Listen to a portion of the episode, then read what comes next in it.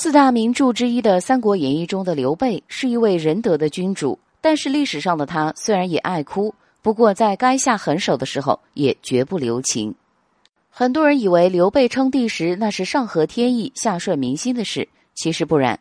真实历史上，刘备称帝的阻力很大，其中反对最严重的有三人。第一位反对者雍茂，此人能够作为刘备的主簿，想来是刘备的心腹。但为什么雍茂却要反对刘备称帝呢？西晋成书的《零陵先贤传》记载，主簿雍茂见备，备以他事杀茂，由是远人不复质疑。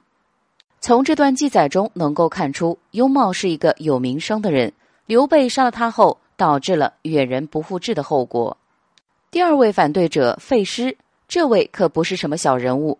刘备攻打刘璋夺取益州时，为刘备进驻益州扫清了障碍。费师反对刘备称帝的理由，同样是觉得刘备时机不成熟。费师认为，当时曹丕在北方篡夺了汉室江山，而刘备不派兵征伐，居然也登基称帝，这会让天下怎么看刘备？这番话本是为刘备着想。刘备听后大怒，将费师贬官并赶出成都。但费师和雍茂相比，还是保住了性命。第三位反对者刘巴，他在看到前两位因为反对刘备所遭遇的下场后，果断支持刘备称帝。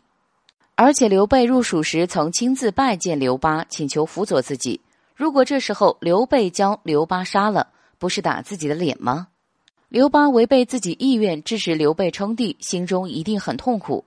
因为刘备称帝的第二年，刘巴便忧愤成疾而亡。